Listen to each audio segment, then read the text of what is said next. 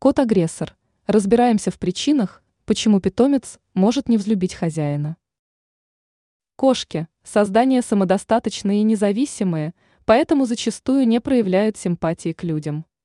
Однако если ваш кот проявляет по отношению к вам агрессию, лучше всего попытаться разобраться в причинах такого поведения. Недостаток социализации. Кошки – это маленькие хищники, и забывать про это ни в коем случае нельзя.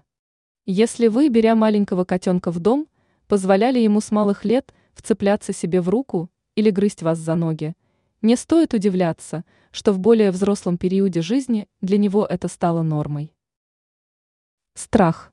Это касается тех животных, которые попали к вам спустя множество жизненных перипетий. Если животное никогда не видело добра от людей, ничего удивительно, если свою агрессию оно будет распространять и на вас. Перенаправленная агрессия. Тут все как у людей. Вам же наверняка случалось сорваться на ком-то из близких из-за каких-либо проблем. Так вот и проходящий за окном бездомный кот может стать для вашего любимца таким триггером. И лучше не пытаться его гладить в этот момент, если не хотите обрабатывать свежие раны.